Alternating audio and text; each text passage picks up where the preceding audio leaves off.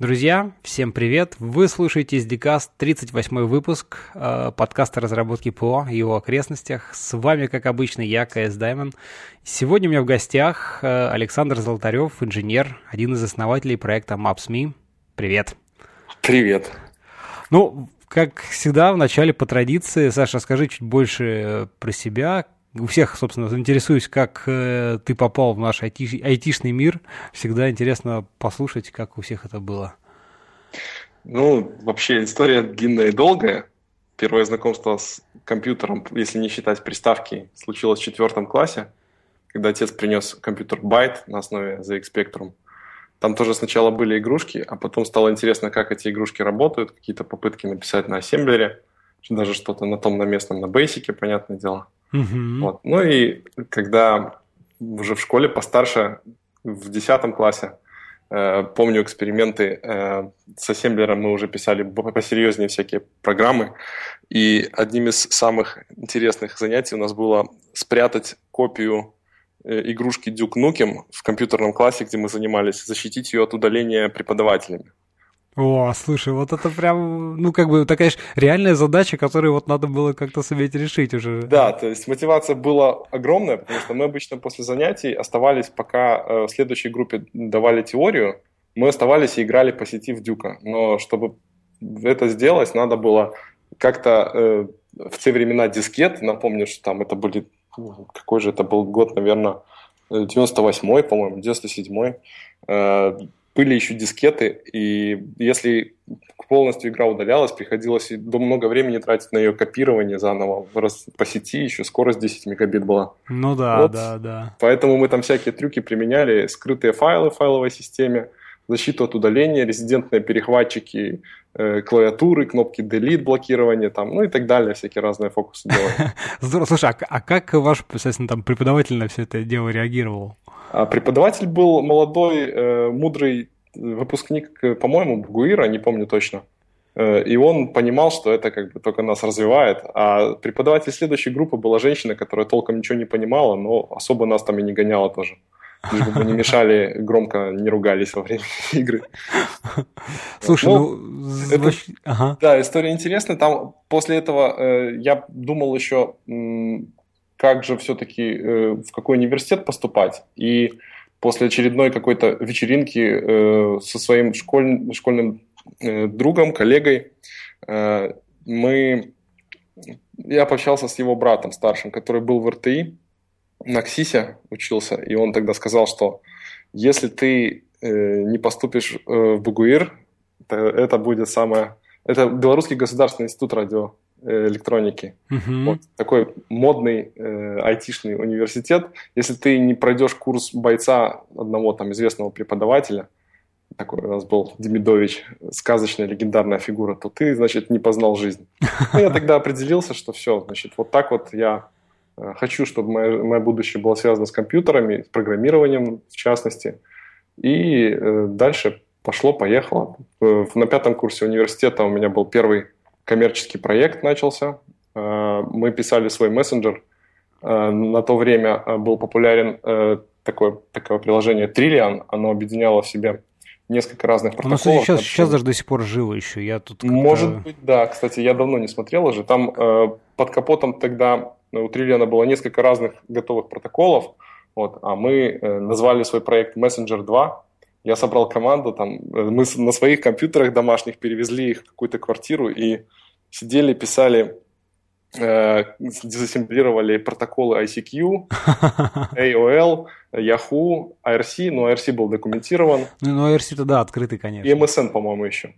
Вот. И тогда мы, э, я там почти год проработал, мы э, сумели не просто написать свою версию Триллиана, но еще добавили, это был 2004 год, по-моему, начало, добавили туда э, шифрование, э, конференц-связь, э, конференц-звонки.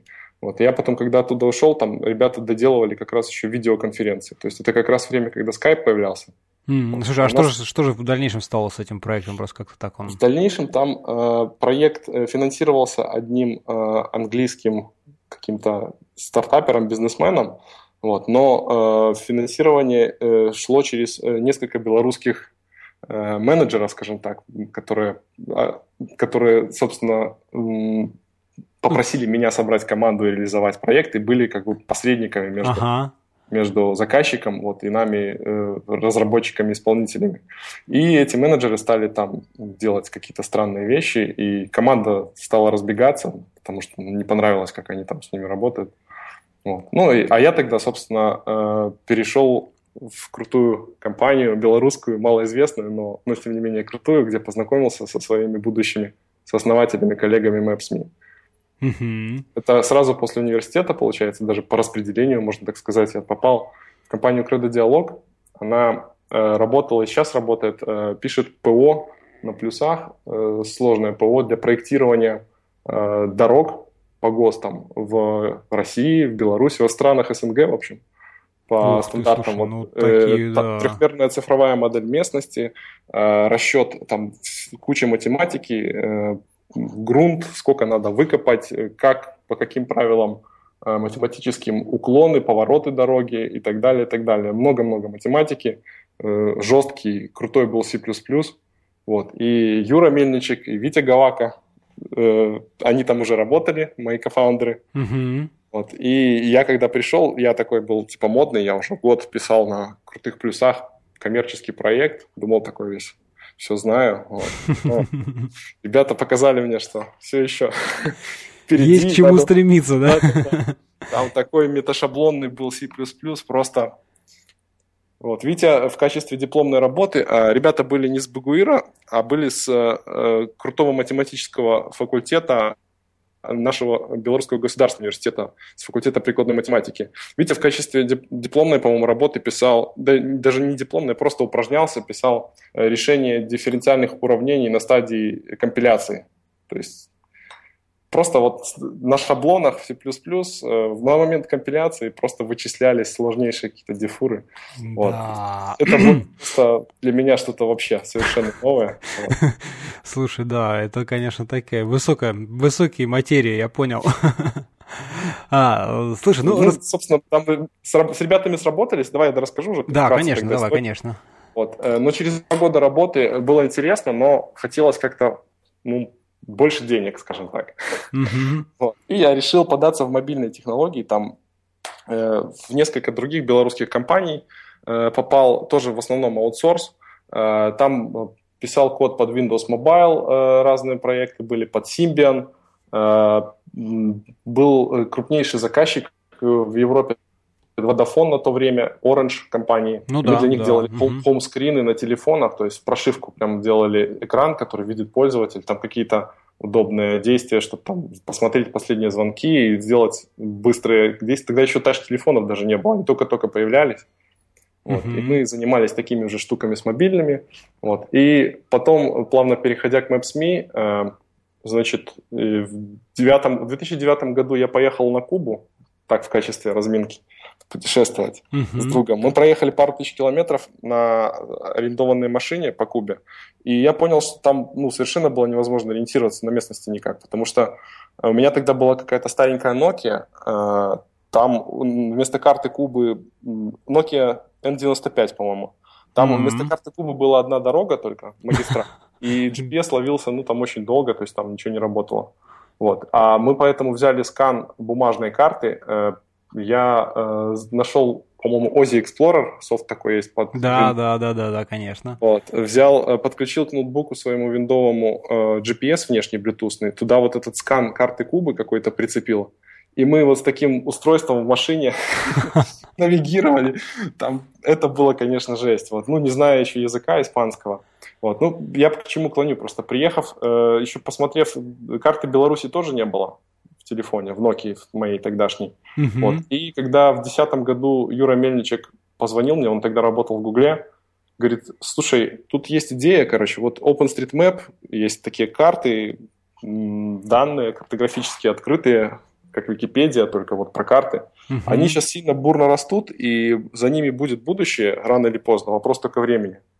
Э, вопрос, когда они станут качественнее Гугла. Уже сейчас там кое-где получше, чем Google, например. Mm-hmm. Не хочешь ли сделать удобные, классные карты, которые будут работать без интернета?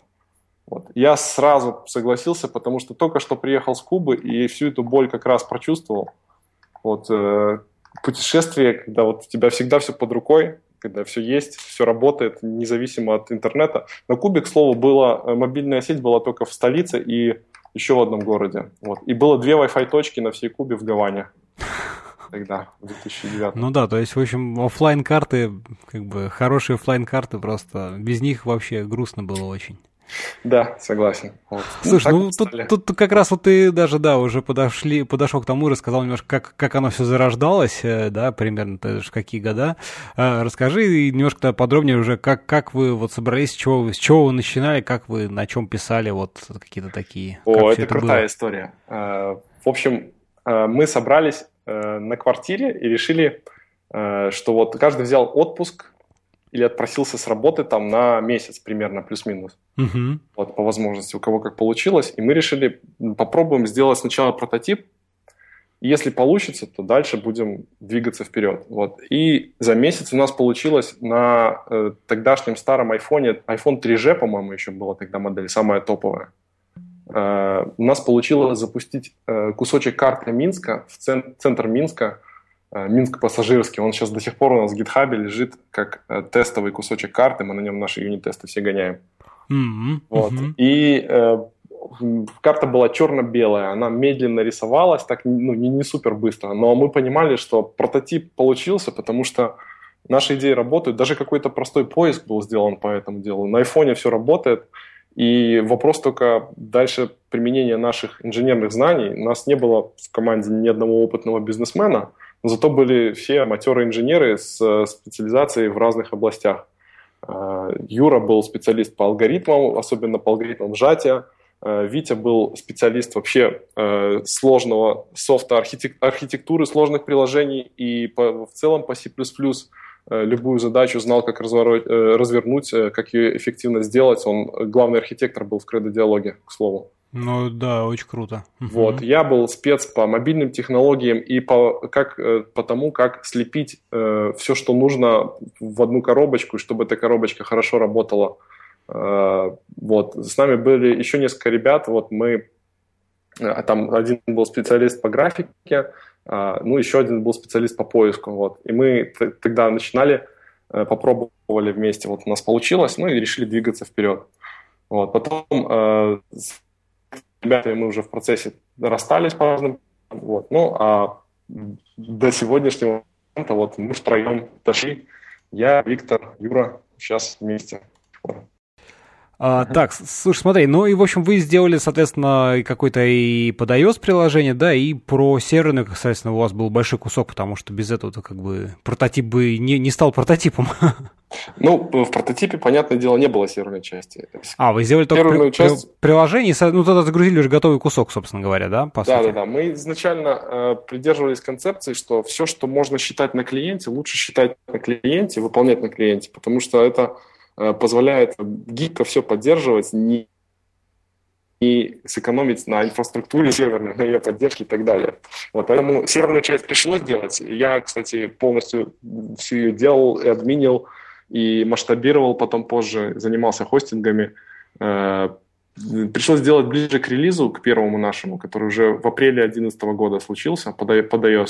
Uh-huh. И там, конечно, да, приходилось мы сделали, запроектировали интересную систему, э, чанковый загрузчик по HTTP, то есть в каждый файлик у нас качался в несколько потоков, э, по одному потоку на каждый сервер. И, э, ну, понятное дело, с докачкой, потому что карты у нас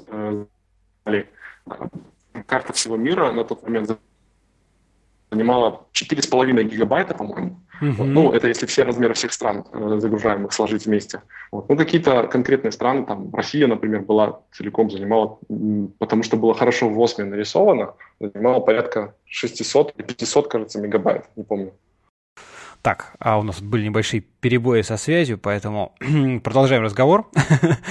А, значит, скажи, вы с OMS, Open, точнее, StreetMap брали только данные и дальше уже, естественно, на своей серверной стороне их обрабатывали и отдавали уже вашим клиентским приложениям, да, я как так понимаю?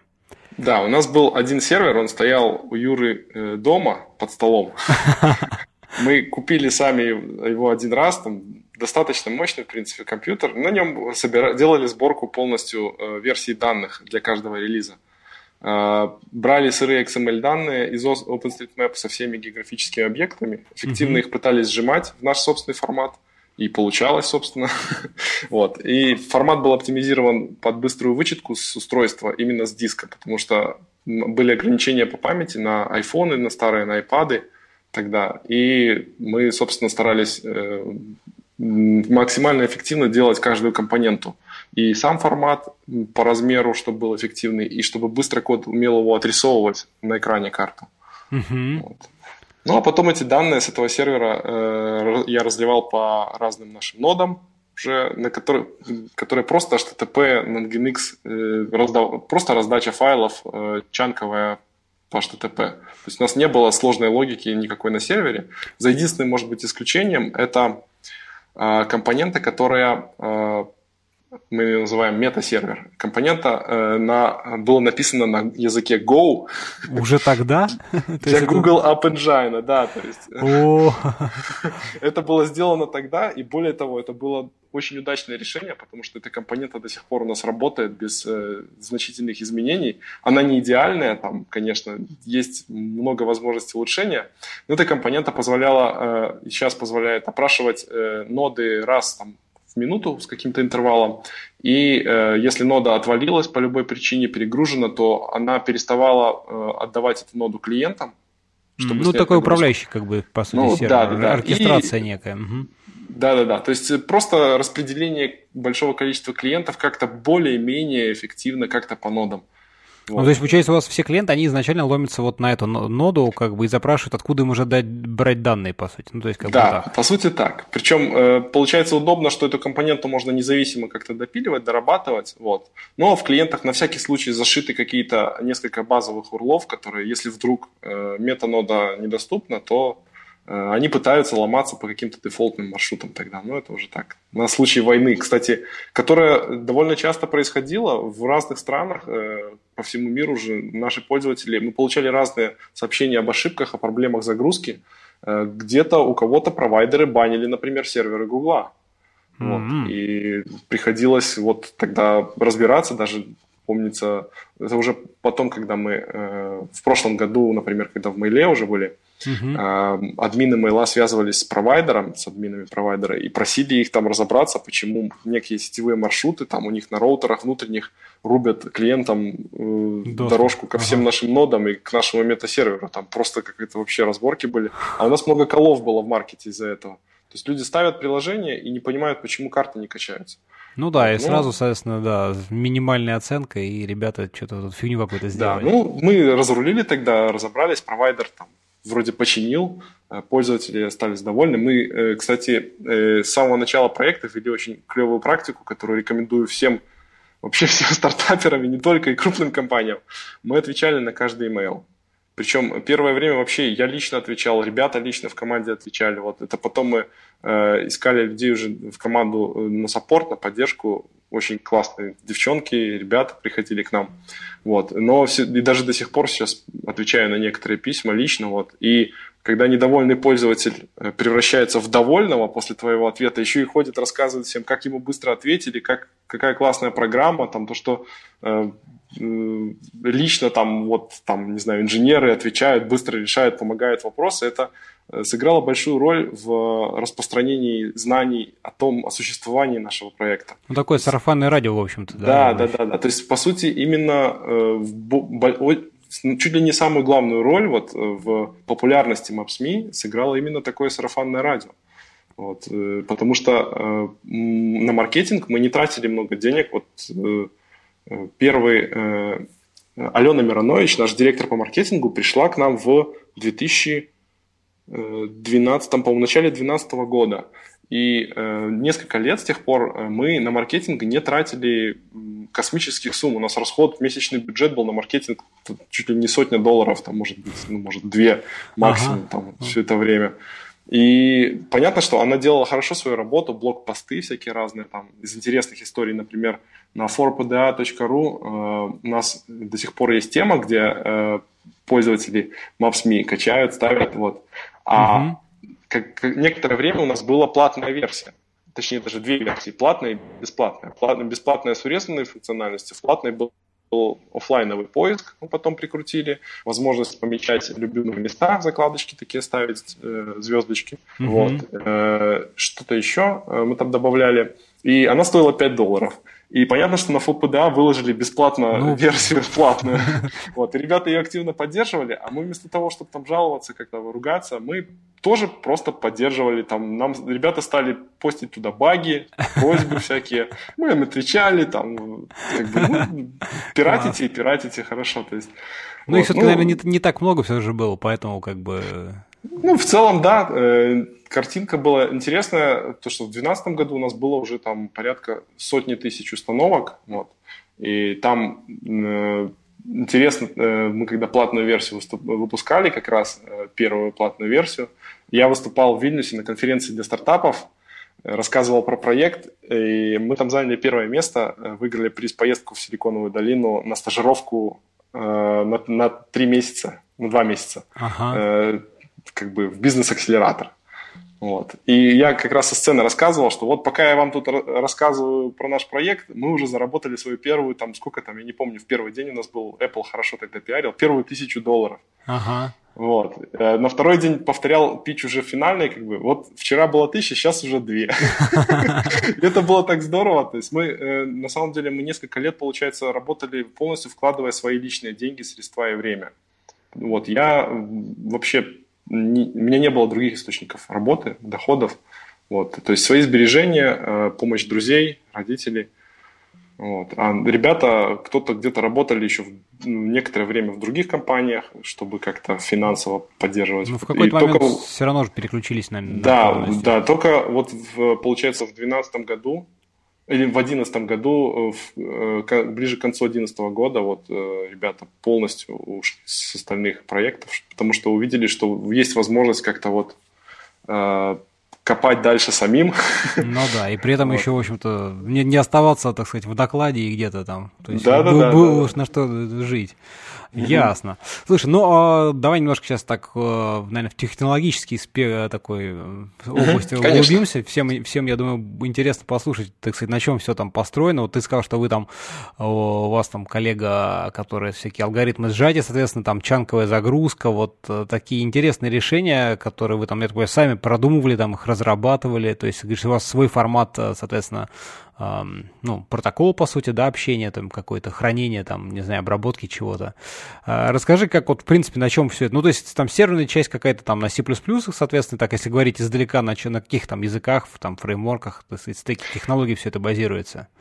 Да, очень интересная тема, на самом деле. Э, я до сих пор э, горжусь подходом, который э, во многом, как бы, я сам и выбрал и определил с самого начала разработки когда мы собирались сделать прототип, э, стоял вопрос, как нам эффективно всем вместе работать, потому что у большинства были э, ноутбуки с виндой, угу. а э, под iPhone на винде, понятное дело, писать нельзя. Ну да, вот, нужно в любом случае Mac, только там, кстати, да, да, да, все дела. У Юры, у Юры был тогда как раз MacBook и iPhone. Вот, угу. у него одного. А разработку надо было вести, как говорится, вот, ну, сделать код под iPhone, а сразу бежать в магазин за ноутбуками новыми, как бы, ну, не было ни времени, ни возможности, мы только прототип начинали делать. Ну да. И э, как решить эту проблему? Мы решили очень просто. Э, выбрали в качестве среды для разработки Qt. Э, Qt Creator, э, он работал отлично и под Linux, и под Windows, и под Mac. Вот. И в качестве э, утилиты для сборки Ядро мы решили, конечно же, писать на плюсах, потому что все матерые плюсовики, никаких даже вопросов не было, на чем ну, писать ядро да, да. Ага. приложения. Вот. Э, получается, что ядро собирается в статические библиотеки э, через QMake. QMake в качестве билд-системы сборочной mm-hmm. служит. Вот. А дальше iPhone проект в Xcode, э, где кодируется только UI, собственно, ну, контролы, какие-то там кнопочки. Ну, вот. да. Он просто подлинковывает эти статические библиотеки и использует э, код C++ для вызова ядра, собственно, и callback для реализации функционала. Mm-hmm. Вот. И потом похожую, э, похожую методику применили под Android. То есть там надо было Java связать C++, ну, понятно, там под Android есть GNI, слой, и НДК приходилось прикрутить, там с этим отдельные были вопросы. Но в целом система легла, э, есть у нее легла в смысле хорошо, хорошо полетела. Э, есть какие-то там минусы, нюансы, ну, там со сборкой э, можно сделать быстрее, то есть если напрямую, например, все файлы проекта добавить в Xcode mm-hmm. и сразу собирать из Xcode, понятное дело, что соберется быстрее. Там ребята у нас уже для эксперимента на GitHub сделали отдельный проект Xcode, который как бы так и делает для удобства разработки некоторых членов команды, они сразу собирают все целиком из одного Xcode, потому что быстрее, быстрее время билда происходит. Угу. Вот. Но э, в целом э, архитектура сборки под C++ позво- отдельно в Qt Creator позволила нам удобно и тогда, и в будущем, и в настоящем вот, разрабатывать, э, делать хорошие юнит-тесты для ядра, удобная ну, в целом среда. Для ну да, да, когда изолировано, конечно, то есть ты там не зависишь от UI, и можно спокойно там юнит-тестами покрыть. Да, да, да, да, то есть у нас э, матерые C++-ники, ядерщики, они сидят себе в Qt-креаторах, кто-то на Linux сейчас, кто-то на Mac, там, э, и спокойно собирают, э, юнит-тестят самое важное, там, наш core функционал, например, офлайновый поиск, там много разных сложных алгоритмов сейчас применяем, чтобы компактно хранить, быстро искать. Uh-huh. Тоже формат э, хранения вычетки данных, там много вспомогательного кода, обвязочного какого-то библиотеки. Все это э, достаточно хорошо проинтестировано сейчас, и Э, ну, в целом, правило такое, что если пишешь какую-то C++ компоненту, ну, старайся к ней сделать юнит-тест, иначе что это такое? Слушай, а вы сразу как бы тестами вот писали тесты, или все-таки вот на, на стадии прототипа, понятное дело, ну, просто проверили, а уже потом как бы взяли за правило? Сразу писали тесты, сразу писали и сразу продумали структуру проекта, чтобы было удобно добавлять новые юнит-тесты и их запускать. И так как у всех был опыт такой какой-то за плечами уже, там у Юры э, еще одного э, человека был опыт Гугла, э, у меня там какие-то свои другие конторы, вот, но когда приходят ребята из Гугла, у них обычно всегда первое, что пишется, это юнит-тест. И это правильно, это очень здорово. Вот. Э, другую э, супер важную технологию для разработки мы начали применять, к сожалению, не с самого начала, чуть позже, но э, лучше поздно, чем никогда, как говорится в одном из анекдотов. Это, это ты сейчас про что? Это я говорю про код-ревью. Вот, так, да. Код-ревью это просто просто манна небесная, не знаю, как это назвать, потому что мы ее стали применять перед выпуском Android-версии уже в 2012 году, и она спасла нас от огромного геморроя и кучи головной боли, потому что некоторые очевидные вещи, когда э, ты просто сам можешь не заметить в своем коде. Просто взгляд со стороны коллеги может предотвратить большое количество потенциальных или конкретных вполне себе ошибок и, и просто какие-то нюансы с архитектурой, например, реализацией, подходом, выбранным для реализации задачи и так далее, и так далее. Вот, поэтому у нас сейчас э, код-ревью – это обязательное условие. У нас без код-ревью не мержится ни один э, request, обязательно Но... Ну, ребята, один либо несколько человек, других смотрят код, комментируют, пишут по, как в Гугле принято, LGTM, looks good to me, а. и тогда можно мержить. Ясно. Слушай, ну вот я тоже как бы некоторых пор понял, что Code Review очень классная вещь, и везде стараюсь ее во, во всех, так сказать, подконтрольных мне направлениях ее внедрить, потому что действительно, ну, штука очень классная. Вы uh-huh. сейчас как бы, ну, сейчас, наверное, у вас все на GitHub, так понимаю, вы там ревьюете, ведь у вас же, вначале у вас, в принципе, закрытый был проект, да, вы как бы какие инструменты использовали для код-ревью в те, в, те, в те времена? Вот, это очень хороший вопрос ты затронул. Мы сразу э, прототип начинали э, на э, Bitbucket.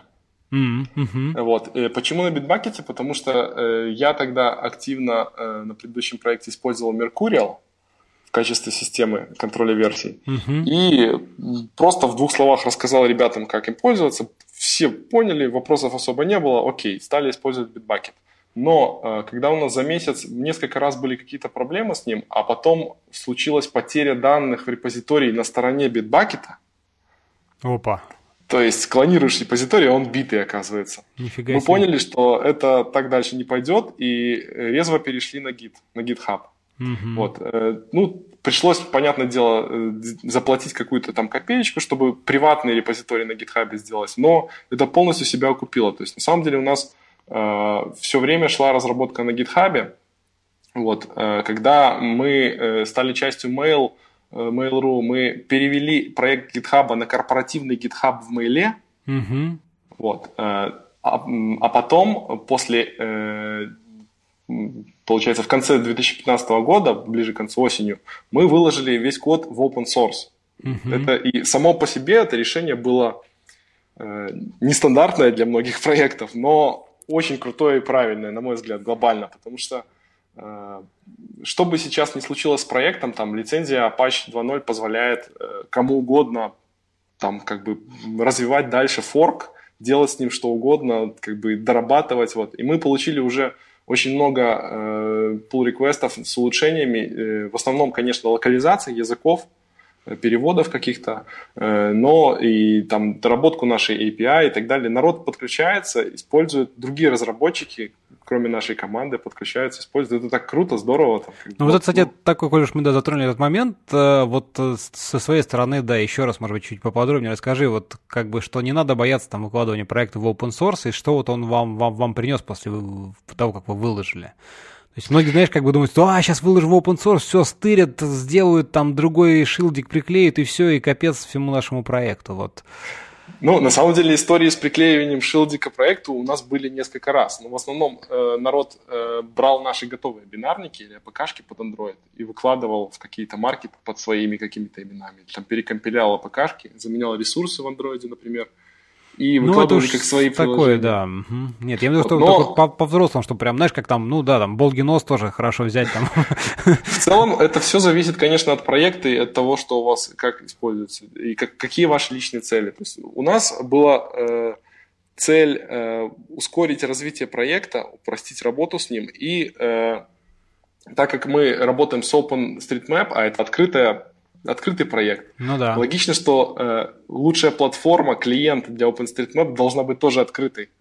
Вот. Мы как бы за открытый мир, и, вот, и понятно, что за этим будущее. Но в нашем случае нам было э, несложно принять это решение, потому что у нас уже был хорошо прокачанный бренд, на момент open source у нас было, я сейчас точно не помню, но что-то порядка там уже, наверное, может 15 миллионов загрузок установок по всему миру, угу. в куче стран. То есть, как бы мы так просто уже, даже если ты скопируешь, возьмешь код, переименуешь приложение, будешь его выпускать, выдавать за какое-то свое, уже так просто нас не догонишь. Ну вот. да, да, в общем, в целом, да. Поэтому как бы мы в нашем случае просто не сомневались даже, что это правильное решение. Вот руководство Мейла это, кстати, поддержало, э, что э, несколько срывает какие-то стереотипы про Mail.ru. Вот, Но возможно, возможно. В этом да. смысле как бы они пошли навстречу, и за это им огромное спасибо, конечно, потому что это правильный, эффективный, естественный путь развития проекта. Ясно. Слушай, ну а расскажи еще, знаешь, вот смотри, как, как у вас поменялась э, разработка в связи с выходом в, в, в open source? Я имею в виду в каком плане, что, ну вот у вас была там своя команда, кстати говоря, насколько она там была велика, как она тоже развивалась? Там вначале, вот ты говоришь, там трое у вас было, да, там чуть больше, там пятеро, шестеро просто. Э, как у вас, вот сколько было человек, чем вы как занимались с точки зрения там распределения ролей, то есть кто за какие компоненты отвечал, и как вот когда все выложилось в open source, ведь там сразу там код-ревью, да, уже merge request, если ты говоришь, пошли, то тут, ну, насколько увеличилась там и нагрузка с точки зрения всего этого, надо же работать там как вот сообщество, ну, взаимодействие с сообществом, то есть там просто игнорировать нет, да, запросы на новые фичи, там, вот там, пятое-десятое, как, как все это вот э, завертелось, расскажи. Ну, оно всегда вертелось. Я просто ну, всегда да, в разных, получал... в разных, да, с разной стороны, ну, так сказать. Всегда приходило много писем, а я до сих пор смотрю, просматриваю как бы может, не полностью, но многие письма на саппорт, на нашу э, e-mail, какие-то корпоративные приходящие, в том числе от разработчиков э, с разными просьбами.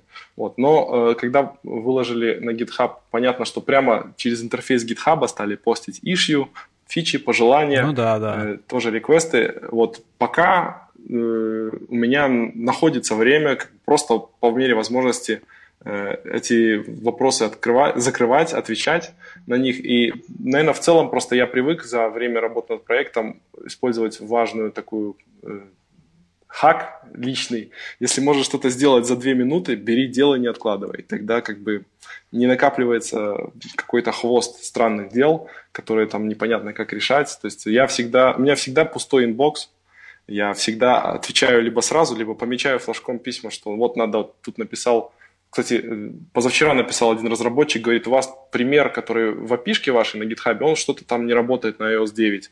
Uh-huh. Вот я пометил флажком, вот буквально до разговора сейчас с тобой открыл, за 15 минут посмотрел, там исправил, действительно был какой-то момент, вот, залил свежую версию, все, вопрос решен. И так вот э, такую же культуру пытался, развивал вот с командой. Э, потому что команда у нас росла постепенно, конечно же. Uh-huh. За, э, когда я взял контроль проекта под свои руки вот, в 2012 году, вот, мы съездили в Калифорнию, там пытались взять инвестиции. После этого, когда тогда не получилось взять, никто не верил, что вы конкурируете с кем? С Гуглом, с Apple, Apple Maps, Google Maps. Да ну, ребята, вы, наверное, шутите. Как бы смешно. Ну да. Вот. Ну, сейчас уже не смешно, но уже как бы... Вот. Э, и когда вернулись э, оттуда, я понял, что надо... Э, важно, какую команду ты соберешь, так дальше полетишь. Вот. И мы собирали лучших ребят, искали собеседование. У меня опыт был большой собеседование с предыдущих мест работы я лично собеседовал несколько сотен человек, там больше 100, 150, может mm-hmm. быть, э, когда искали вакансии, закрывали какие-то другие. И вот подбирал разработчиков лично, переманивал хороших разработчиков. Э, прямо была интересная история. Пошел на корпоратив э, одной белорусской аутсорс-компании, вот, и там ага. просто как говорят ребята, станцевали вместе. Вот. И потом разработчик настолько впечатлился, что вот пришел к нам, ну здорово, там, конечно, ребята, команда была крепкая, хорошая, вот. И сейчас, когда мы пришли в Mail, э, тоже у нас сформировалась э, хорошая команда. Не все ребята из Минска смогли переехать после э, в ноябре прошлого года, когда мы закрыли сделку с Mail. Вот, часть команды осталась в Минске, вот, но э, поэтому мы набирали большую часть уже инженеров в Москве. Здесь, ага. Да, и, э, к слову, нашли хороших, толковых ребят. Э, вот я просто горжусь нашей командой сейчас у нас. То есть, в принципе, сейчас, сейчас у вас уже даже такая немножко распределенная, то есть команда получается, да? То есть часть, ты говоришь, там в Минске осталась? Не-не-не, э, ребята, удаленно у нас э, работал один только разработчик, э, который графику нам делал. Uh-huh. Но сейчас он уже э, прекратил удаленную работу, он пошел там в другую компанию работать. Вот. Uh-huh. И у нас сейчас вся команда полностью сидит в Москве. А, вот так вот. вот. Так что... Понятно. Слушай, ну расскажи тогда, вот э, там до сих пор у вас сейчас остались все те же там, то есть Qt креатор, все так же? Да, то все то же самое. Вот э, сидим, пишем, юнит тестируем, собираем, там, проверяем. У нас сейчас появился авто, сервер автобилда, наконец-то автосборки. Вот. Ну, То, всякие такие пора... больше девопские, так сказать, там вещи у вас э, больше то есть, развиваете, потому что как бы основное это ядро вроде уже, уже понятно, да, здесь вот скорее больше такие там автотесты запускать, там автоматические Да, интеграционные тесты появились. Когда мы сделали офлайновый роутинг, э, надо было проверять, как он работает, а так как в нашем случае интересная проблема пришлось решать Э, мы же качаем страны локально себе клиенту в офлайн по кусочкам. Uh-huh. То есть, ну, условно говоря, регион, один регион России и там другой регион России. Или там Беларусь и соседняя с ней, например, Польша. Uh-huh. И надо, получается, эффективно роутить в офлайне между этими странами.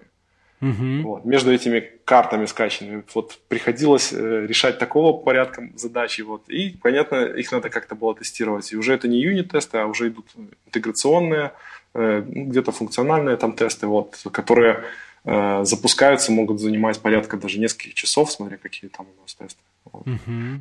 И в этом плане тоже хорошо, потому что видно, когда что-то где-то поломалось, там сразу тебе приходит письмо, там сломалось вон там и там. Удобно. Слушай, а расскажи просто, какие еще вот были такие интересные там задачки или сложности, которые вот приходилось решать а, на, в процессе там. Ну, так, что можешь вспомнить интересного за, за историю? Ты вот рассказал там, говорю, там, что про сжатие, еще что-то, ну, вот какие-то такие интересные штуки. Ну, вообще, много всяких разных интересных задач. вот. а, сейчас э, задача, не знаю, насколько интересная, неинтересная, но важная. Вот я заканчиваю сейчас задачу редактирования данных на карте. Угу. Вот. И тут э, пришлось столкнуться с интересной проблемой, то что мы э, изначально разрабатывали и оптимизировали все наше ядро под э, просмотрщик данных. Ну да, под чтение. Но, но не под редактор данных. Вот. И были идеи редактировать э, карту прямо на телефоне, то есть э, вот эти вот э, офлайновые сжатые карты, их на телефоне перегенерировать прямо вот при любом изменении. Э, и, ну, понятное дело, потом эти изменения закачивать обратно в OpenStreetMap. Ну, очевидно, чтобы mm-hmm. улучшать основную базу. Но э, технически оказалось э, это not feasible, как говорят, ага. потому что памяти требовалось довольно много, и процесс, самое главное, занимал э, довольно большое время. Э, и, собственно, батарейка съедалась, потому что процессоры хорошо загруж... нагружались на устройствах. Угу. Вот, поэтому мы решили э, правки хранить отдельно и их вот как-то на лету аккуратно применять на поверх уже э, существующих вот статических данных, сгенеренных наших карт. Вот. Там много отдельных таких каких-то нюансов. С графикой у нас, например, было очень много вопросов. Мы полностью переписали свою графическую библиотеку. Э, и там тоже использовали разные э, особенности э, нашего формата. Ну, наверное, самые интересные вещи, вот если сходу так подумать, я когда-то давал несколько технических презентаций по, по тому, как именно мы храним э, сжатые наши данные. Угу. Э, стараемся локализовывать, э, если видимая область карты на экране пользователя очень было бы э, удобно для, для скорости хорошо, когда она лежит на диске последовательно. Угу. Вот, то, есть, ну, то есть, формат... когда ты двигаешь и запрашиваешь, и они чтение последовательное, чтобы было. Да, да, да. Тогда очень хорошо работает э, просто дисковый кэш какой-то там. Вот, ну, дисковый, в смысле, на устройствах там. Угу. Э, вот. И э, из-за хорошей локализации вот э, все алгоритмы и отрисовки, и поиска поверх этих данных, вот, они работают как-то очень эффективно, хорошо. А еще из технического такого интересного, что можно вспомнить, надо было, наверное, подготовиться заранее, список составить. Э, много всего, конечно, было. Сейчас, может быть, по ходу разговора я сейчас еще что-то вспомню, э, тогда скажу. Ну хорошо, да. Ладно, расскажи, то есть вот куда сейчас, так сказать, э, что вы, как, какие планы у вас там по дальнейшему развитию проекта, чем вы сейчас, ну вот ты рассказал уже там про редактирование основной такой момент, да, интересный просто, что еще там, ну Android, iOS, вроде как мобильные платформы уже есть, там, там 3D вот у вас там, ну, если я правильно помню, появилась недавно, то есть не, не 2D карта, а там 3D что-то такое было. Mm-hmm. Вот расскажи тоже, что, что вы там интересного делаете, куда движетесь. Ну вот сейчас мы э, заканчиваем э, супер большой по нашим меркам релиз, это, который включит сразу три новые фичи. Это будет редактор данных, э, это будет э, новый наш поиск, потому что текущий поиск не учитывает э, т, э, точную информацию об адресе в OpenStreetMap.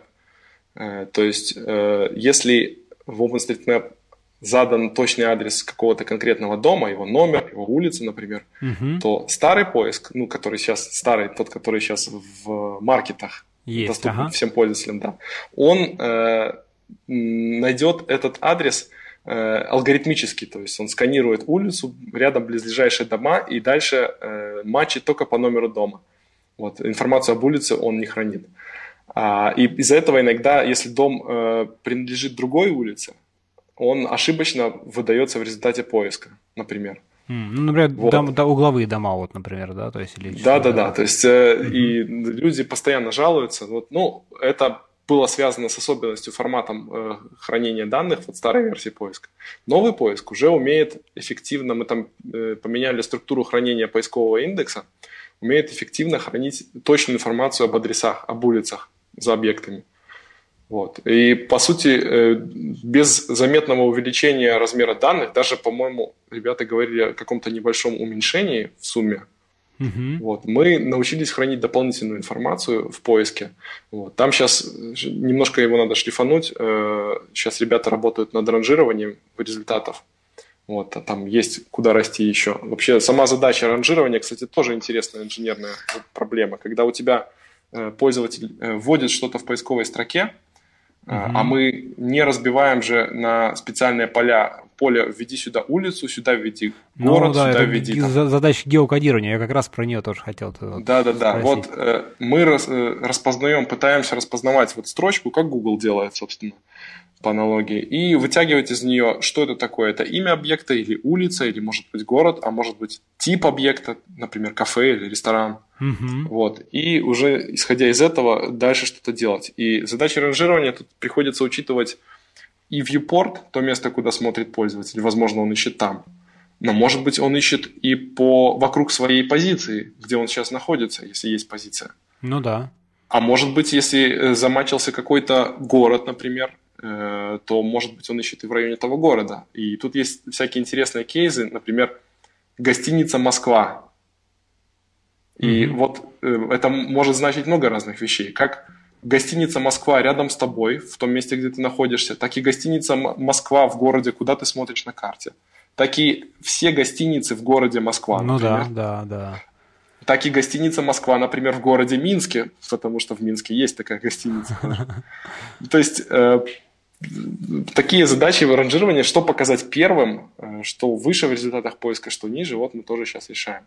Э, еще приходилось для того, чтобы увеличить эффективность нашего поиска, в частности, и какого-то бизнес-маркетингового анализа поведения наших пользователей – Э, одна из задач, которую мне пришлось решать тоже, это написание своего механизма статистики.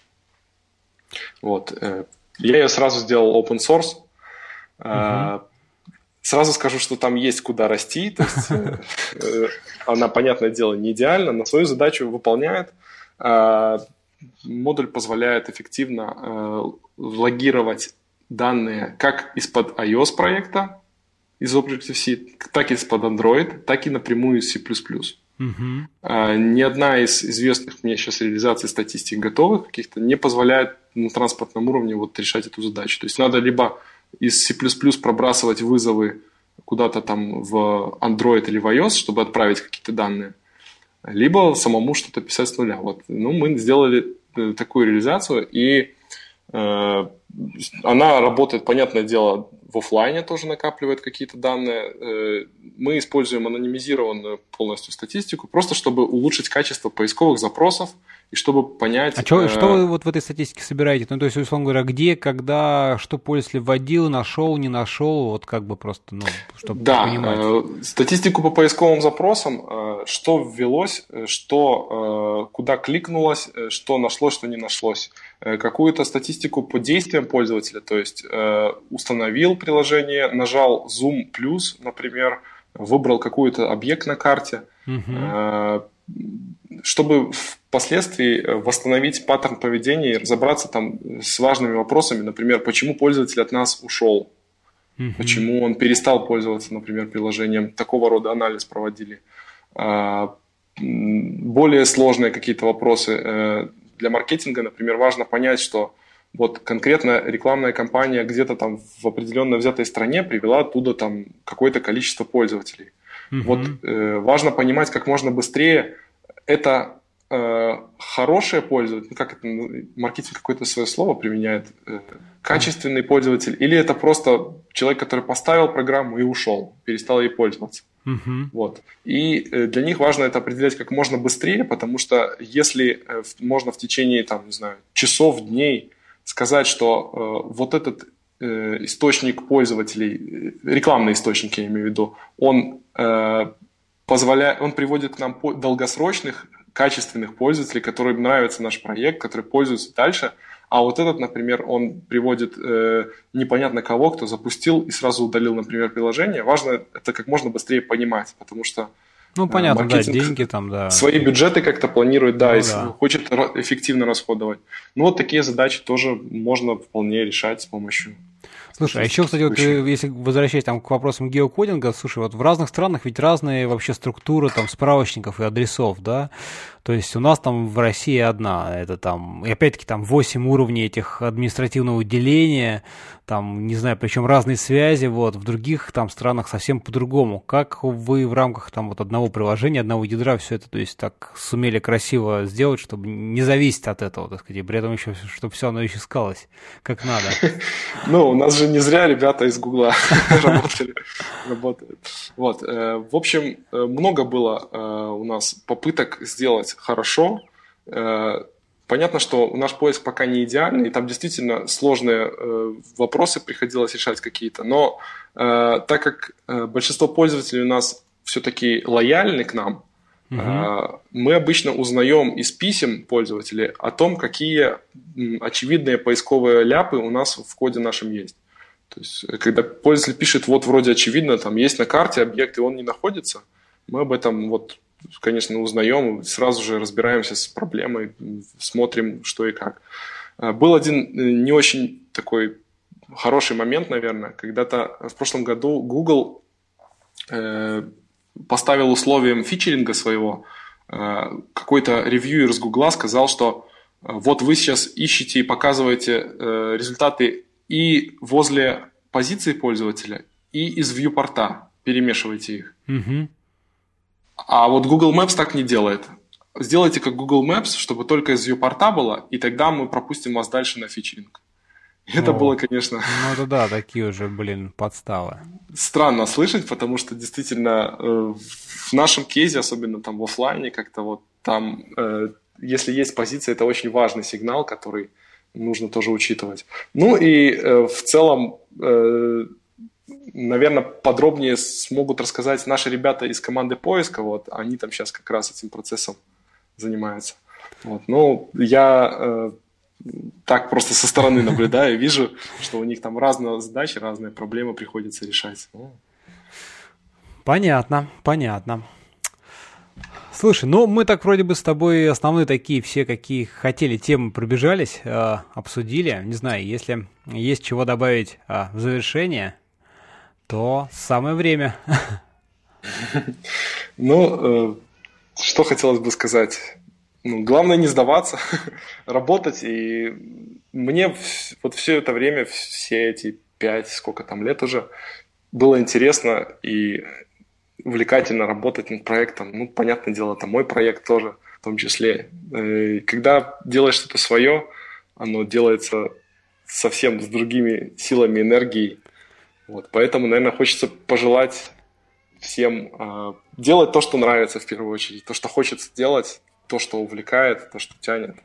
Вот. Не, а ну, дальше все получится. Ну, ты знаешь, это, конечно, да, так хорошо, но вот э, по, после разговора все-таки у тебя, ну или там у вас, у команды, да, был не просто подход, а давайте возьмем там как-нибудь сделаем, а вы очень так вот, ну, не знаю, видимо, то есть систематизированно с точки зрения какого-то инженерного подхода примерили, то есть вы сразу закладывали какие-то вот очень важные базовые вещи, и мне кажется, это тоже очень важно, а, важный момент. То есть, если просто даже там взять, а давайте там не думая как-то сделать, оно может быть даже и получится, но может быть очень большая цена в дальнейшем всего этого существования.